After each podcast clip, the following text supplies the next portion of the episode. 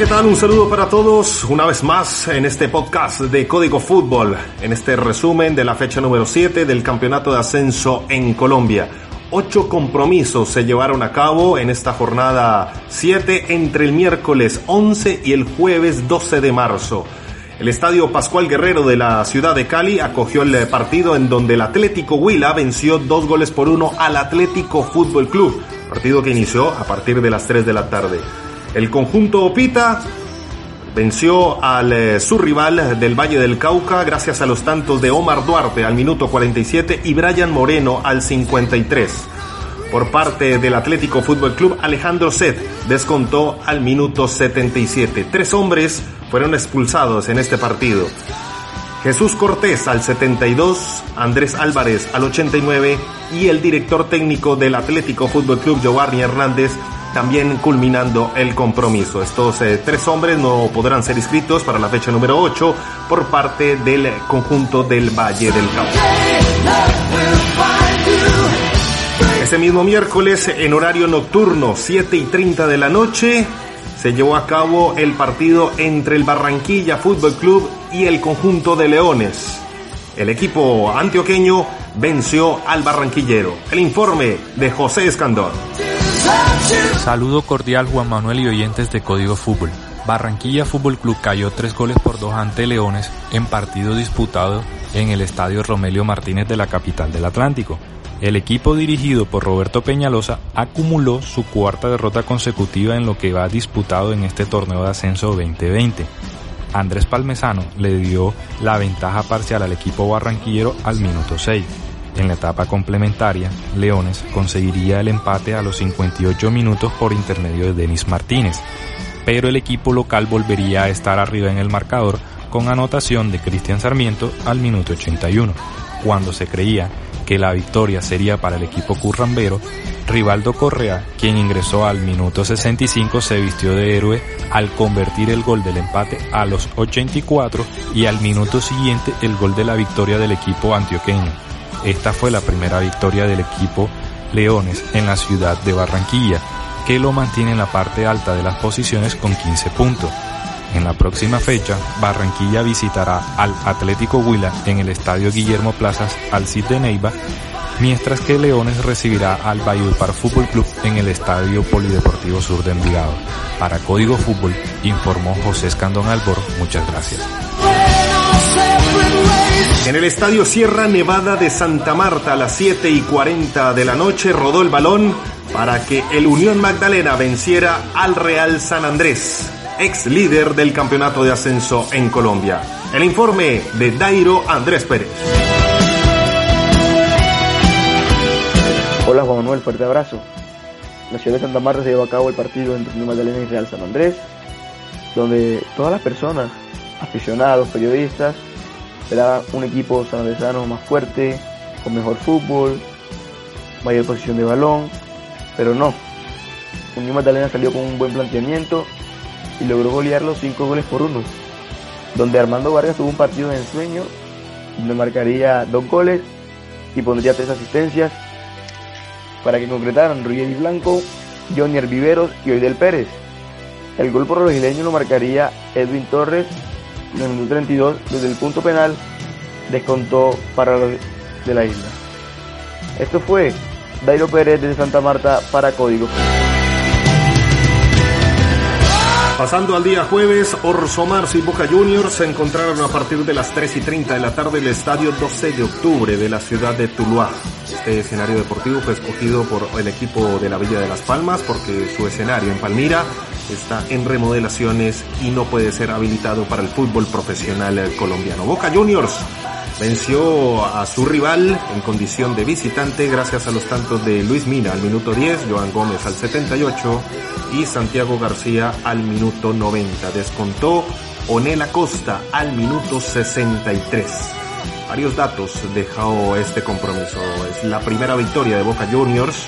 Es dirigido por Alejandro Guerrero en el campeonato y Orso Marzo perdió un invicto de seis jornadas sin caer y mantiene un antirécord de no conseguir triunfos en la temporada.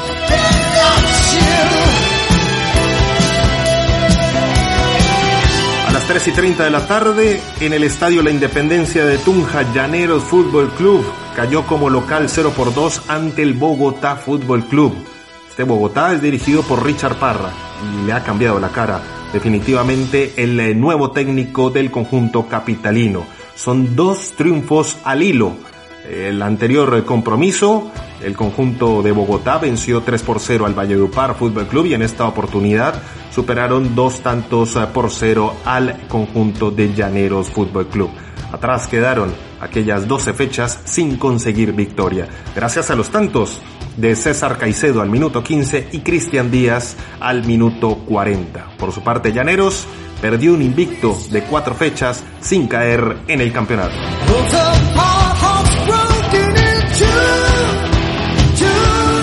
A las 6 de la tarde rodó el balón en el Estadio Metropolitano de Techo porque Tigres y Cortuluá se enfrentaron para la fecha número 7.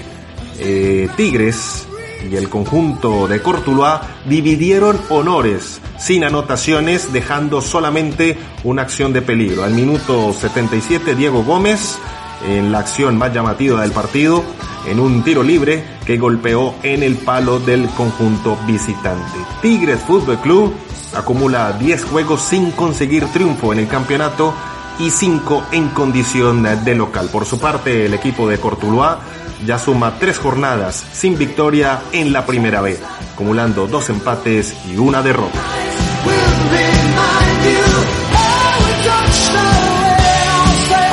En el horario nocturno de ese jueves 12 eh, de marzo, Valledupar Fútbol Club en calidad de local perdió, esta vez ante el equipo de Fortaleza Seif, un gol por cero. Gracias al tanto al minuto 11 de Sebastián Acosta. Pase filtrado que define muy bien el eh, delantero, el atacante del conjunto cundinamarqués a la salida del portero Kevin Mier, aquel hombre que participó en el sudamericano sub-20. Acosta acumula cuatro goles en el campeonato y es el máximo artillero de su equipo. El año anterior sumó 10 anotaciones en toda la temporada. Y en el último partido de esta fecha número 7 del Campeonato de Ascenso del Fútbol Colombiano, disputado el jueves 12 de marzo, 8 y 5 de la noche, en el Estadio Centenario de Armenia, el Deportes Quindío goleó al Real Cartagena. El informe de Mauricio Tavares.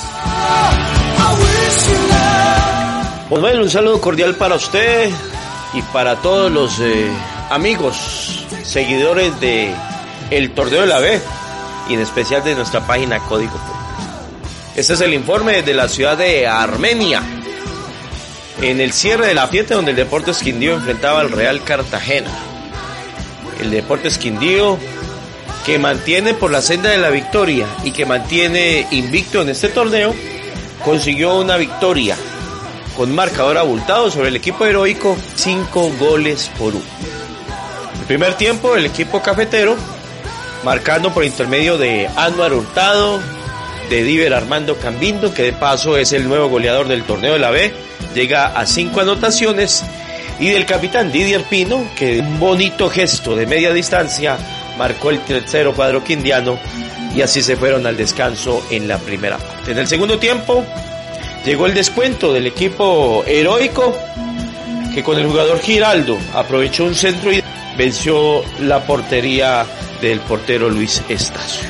Pero había más emociones en el Estadio Centenario ayer, porque rematando el llegó un gol de media distancia de Snyder y luego la puntilla que marcó el jugador Dani Santoya para darle al Deportes Quindío el liderato con 12 puntos por encima del equipo de Leones con un muy buen juego y a esperar que viene en este torneo de la Bella que el siguiente compromiso frente al equipo del Real San Andrés ha quedado suspendido.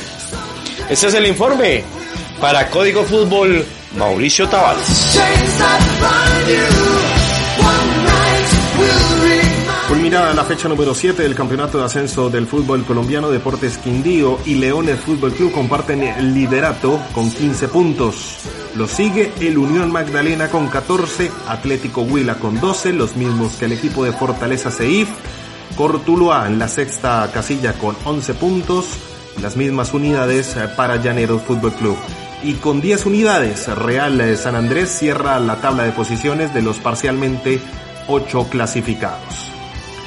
Novena casilla para el Valledupar con 9, Bogotá y Atlético con 7 puntos, Orso Marzo con 6, Barranquilla Fútbol Club con 5, los mismos que Boca Juniors, Real Cartagena con 4 y cierra la tabla de posiciones el Colero Tigres Fútbol Club con 3 unidades.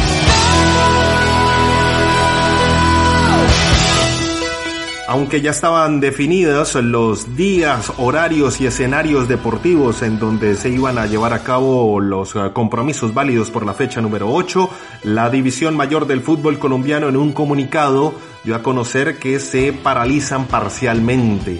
Abro comillas, todas las competencias organizadas por la Di Mayor se suspenden de manera temporal. Se estará evaluando la situación de manera diaria y siguiendo las directrices estipuladas por el Ministerio de Salud y el gobierno a causa, por supuesto, del coronavirus. Independientemente de la fecha en donde se vaya a disputar la fecha número 8, los compromisos serán los siguientes. Leones Valledupar jugarán en Antioquia, Fortaleza recibirá al equipo de Llaneros, Real San Andrés en la isla, jugará ante el Deportes Quindío, Oroso Marzo visitará Magangué para jugar frente al Real de Cartagena, Cortuluá Atlético, en uno de los clásicos del Valle del Cauca. Atlético Huila jugará ante el Barranquilla Fútbol Club, Bogotá Unión Magdalena y Boca Juniors de Cali en el Estadio Pascual Guerrero recibirá a Tigres Fútbol. Disputadas siete jornadas del ascenso colombiano, los goleadores de este campeonato son los siguientes. Diver Cambino del, Deportes Quindío con cinco goles, Héctor Luna del eh, Unión Magdalena con cuatro, los mismos que Exneider Guerrero del Deportes Quindío y Sebastián Acosta de Fortaleza C. Así culminamos una edición más de este podcast de Código Fútbol, el resumen del campeonato de ascenso en Colombia. Se despide de ustedes Juan Manuel Tello. Un abrazo.